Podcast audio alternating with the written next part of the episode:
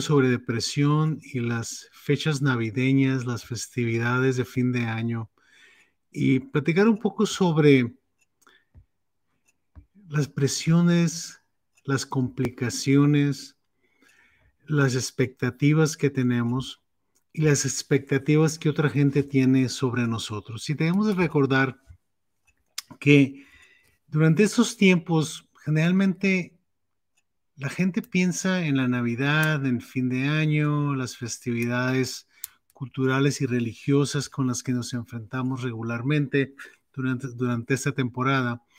La gente piensa que todo el mundo debe estar contento, que todo el mundo debe estar feliz, que todo el mundo se relaja y no tiene ninguna mortificación. Y la realidad es que durante estos tiempos tenemos mucho presión, mucha presión social, mucha presión familiar, muchas expectativas de mucha gente en cuanto a dónde vamos, qué esperamos, y se presenta como una oportunidad de conflicto también. Entonces debemos de pensar en los, en los tiempos de fin de año y en la Navidad realmente como un tiempo de oportunidad, pero un tiempo de crisis también y oportunidad para cosas negativas. Entonces pensemos que necesitamos ajustarnos a, lo que se va a presentar durante, durante esta Navidad, especialmente la gente que es sensible a la presión, gente que es sensible a la crítica, gente que es sensible a las expectativas sociales de otra gente y gente que es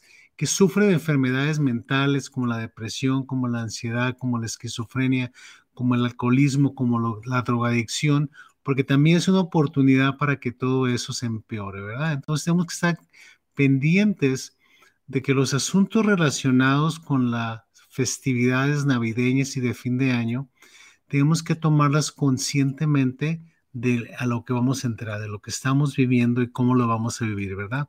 Porque para algunas personas es un periodo muy crítico, ¿verdad? Sobre todo si tú eres una persona que tienes problemas de depresión y ansiedad, es muy probable que vayas a tener dificultad en cuanto a cómo manejar tus emociones y cómo manejar las expectativas, ¿verdad?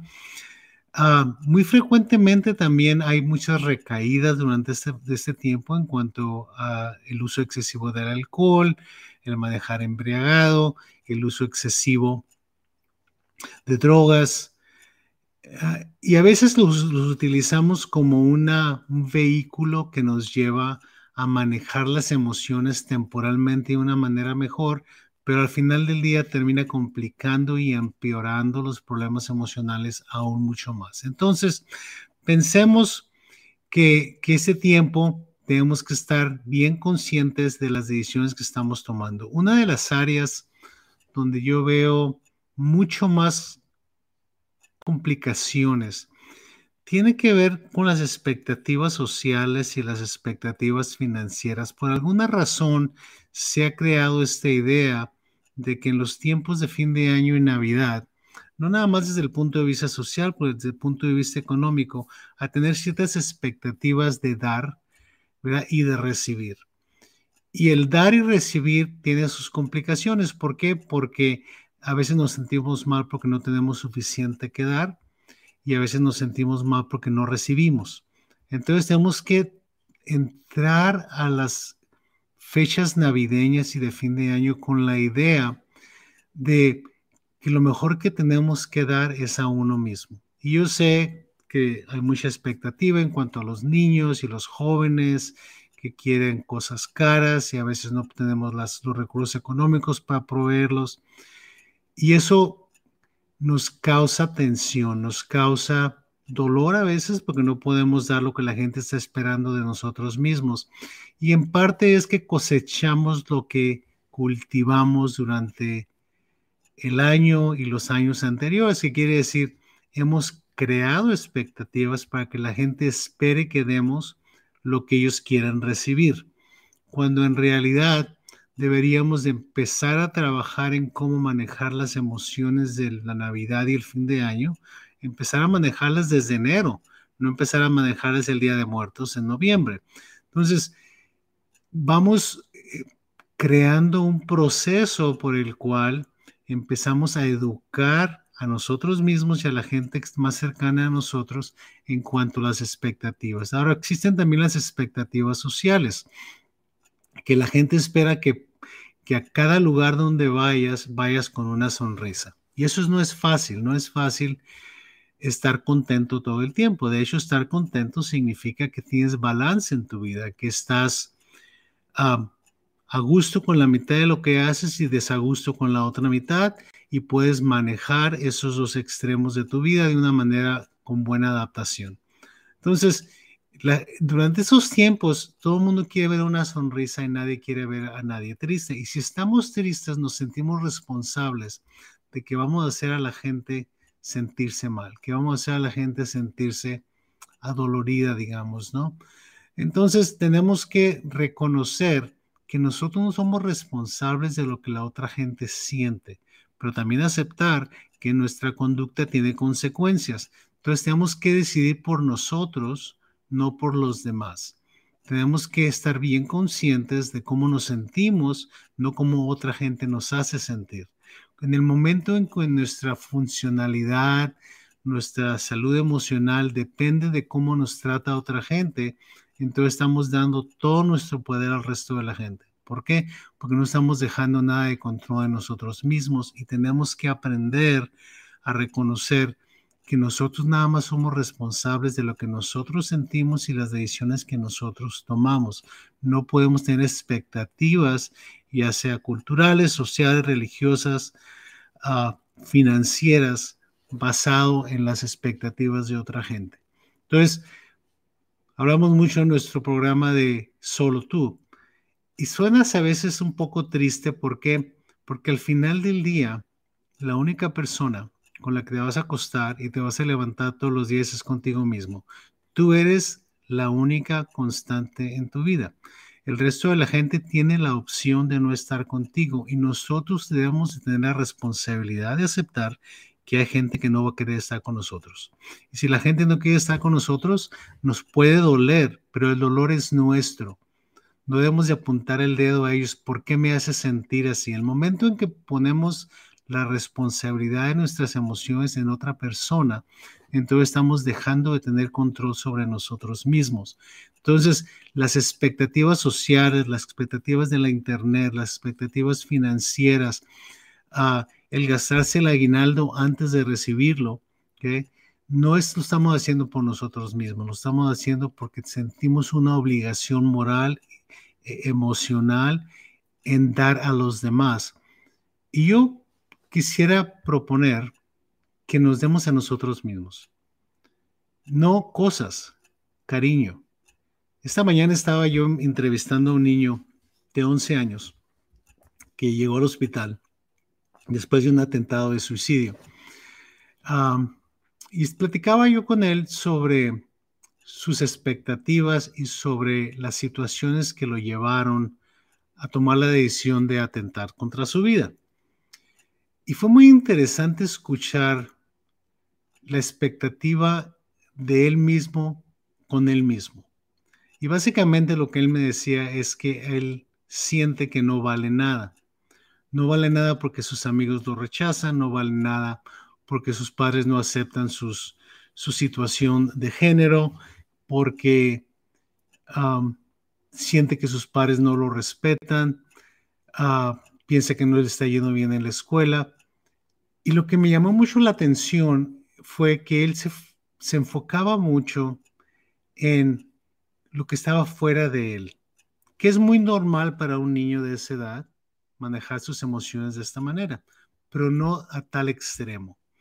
Entonces, platicando con él, yo le preguntaba que si él quería a sus padres, y él me decía que sí, que si él quería a sus amigos, sí, que si respetaba a sus amigos, sí, que si él era capaz de entender a, a la gente que tenía sufrimiento, me decía que sí. Entonces, en un momento lo, lo tuve que detener durante la plática y decirle, mira, me estás diciendo que tú tienes muy buenos valores. Es una persona que tienes la capacidad de dar, tienes la capacidad de amar, tienes la capacidad de entender, tienes la capacidad de tener compasión, pero por alguna razón no te la sabes dar a ti mismo.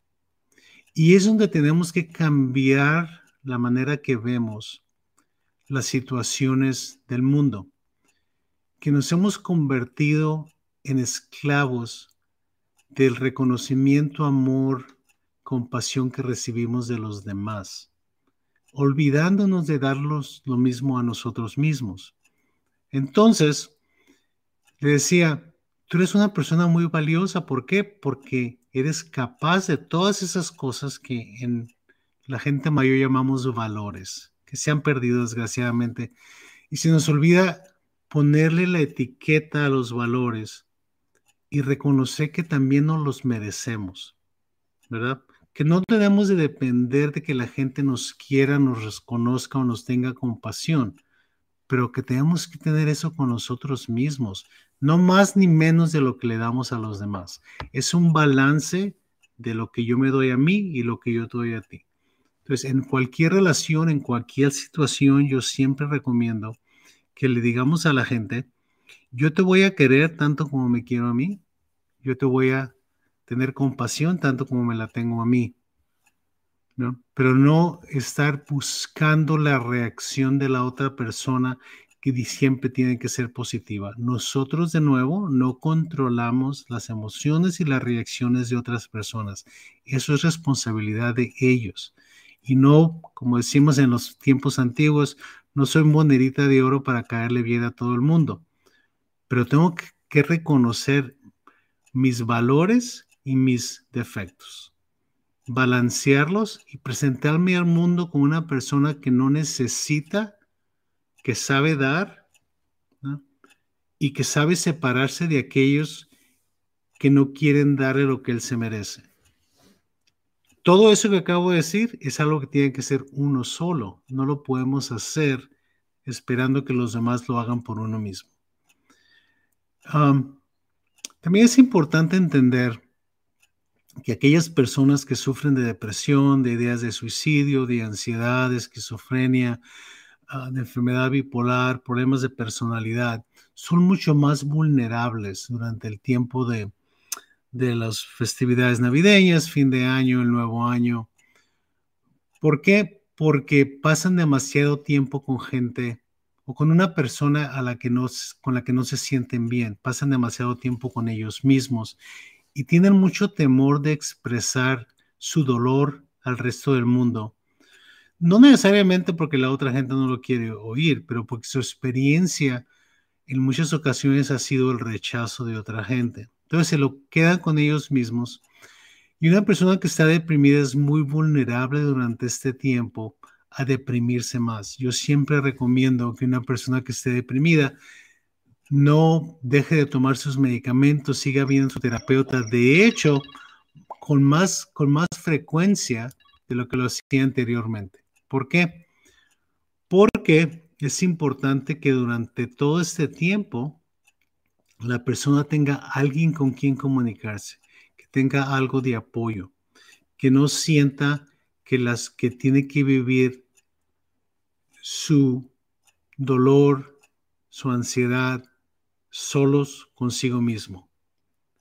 Es importante, si no tenemos a nadie, buscar a alguna persona en tu, en tu área cultural, en tu área social. Por ejemplo, mucha gente se acerca a la iglesia, habla con un sacerdote, a grupos de apoyo en, cuanto a personas que han tenido la misma, misma, experiencia que tú, tu terapeuta, tu psiquiatra, tu médico familiar.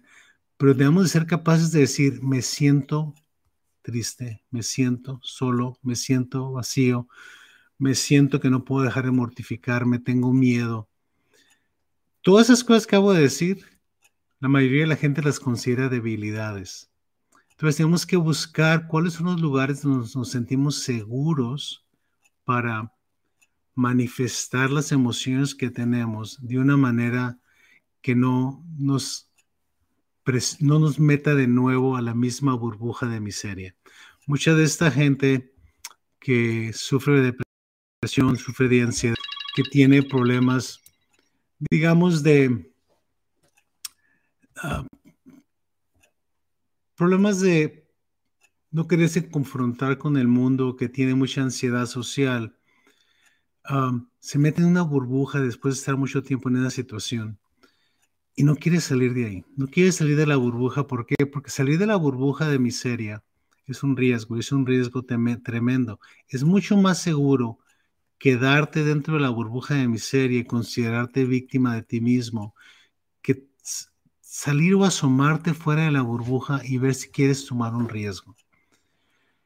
Los tiempos de, Navidad, las festividades navideñas, el, el fin de año es muy buena oportunidad para empezar a tomar un poquito de riesgo, ¿verdad? Un poquito de riesgo. Mucha gente me pregunta, no necesariamente ah, qué hacer si estás deprimido durante la Navidad, pero cómo debemos ayudar a una persona que se siente deprimida durante esos tiempos. Y no es, no es una, no hay una respuesta terriblemente inteligente o terriblemente científica para explicar esto. Pero sí recomiendo que si estamos escuchando a alguien que nos está diciendo que se siente triste, no decirle que no se sienta triste, escuchar y escuchar otra vez y escuchar otra vez. Y después de que la persona deja de hablar, preguntarles a ellos, ¿cómo quisieras que yo te ayudara? muchas veces con nuestra propia familia o con nuestros amigos o con gente en el trabajo, nos inquietamos cuando empezamos a oír el sufrimiento de los demás. Y esa inquietud nos lleva a actuar impulsivamente. Actuar impulsivamente muchas veces para que la persona deje de decir lo que está diciendo, ¿verdad? Y, y salimos con comentarios como, no te sientas mal. Comentarios como, mira, si te tomas un trago te vas a sentir mejor. Mira, este, deja de mortificarte por eso.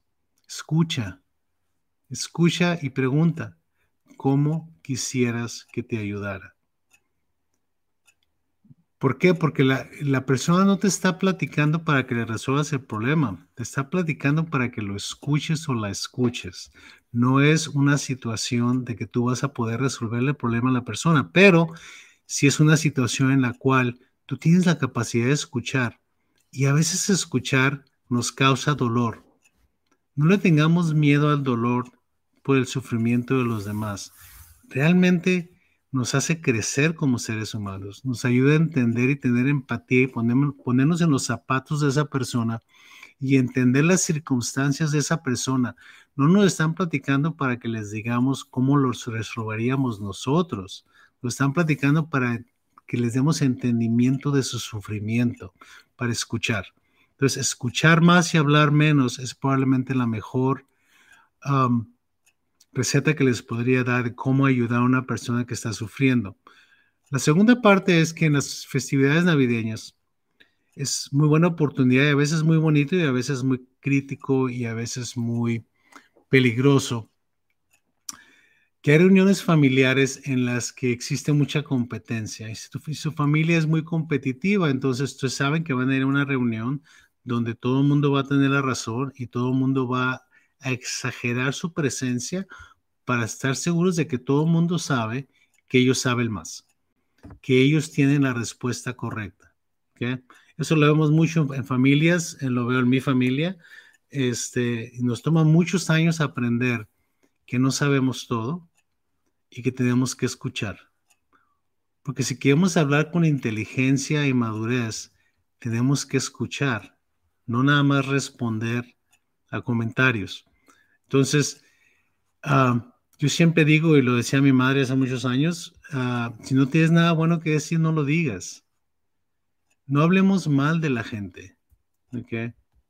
¿Por qué? Porque detrás de cada persona que ha hecho cosas malas hay una persona que tuvo sus motivaciones y tiene sus propios sentimientos. No tenemos que estar de acuerdo con todas las formas de ser del resto del mundo, pero sí tenemos que respetarlos.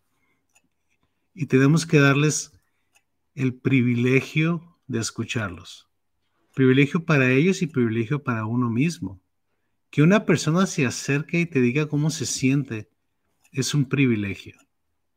¿Eh?